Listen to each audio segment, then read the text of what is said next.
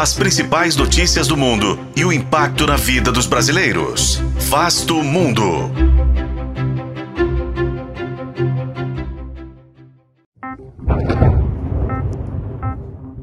Após a guerra relâmpago em Nagorno-Karabakh, uma multidão de famílias deixa a região de conflito e liga o alerta para uma emergência humanitária, pois não se sabe se a Armênia terá condições de abrigar todos os deslocados. Afinal, qual é a situação em Nagorno-Karabakh? Este é Vasto Mundo, podcast de relações internacionais do tempo, e juntos vamos saber mais sobre a atual crise no Cáucaso. Em 19 de setembro, tropas do Azerbaijão invadiram o enclave de Nagorno-Karabakh e, em 24 horas, conseguiram derrotar as tropas adversárias, superando um conflito separatista que se arrasta desde o fim da União Soviética. Agora, os armênios étnicos que vivem na região tentam um abrigo na Armênia a Rússia informou ter transportado cerca de 300 civis para o país vizinho no dia 24. O governo da Armênia contabilizava ter recebido quase 3 mil pessoas até amanhã do dia 25 de setembro.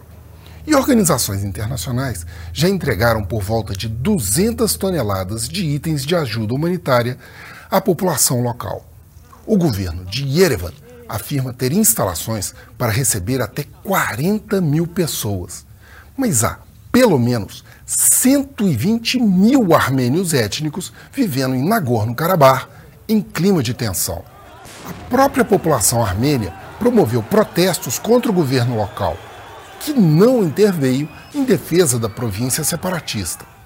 A Armênia esperava contar com o apoio da Rússia por meio da Organização do Tratado de Segurança Coletiva, uma entidade criada em 2002 e que envolve seis países do Cáucaso.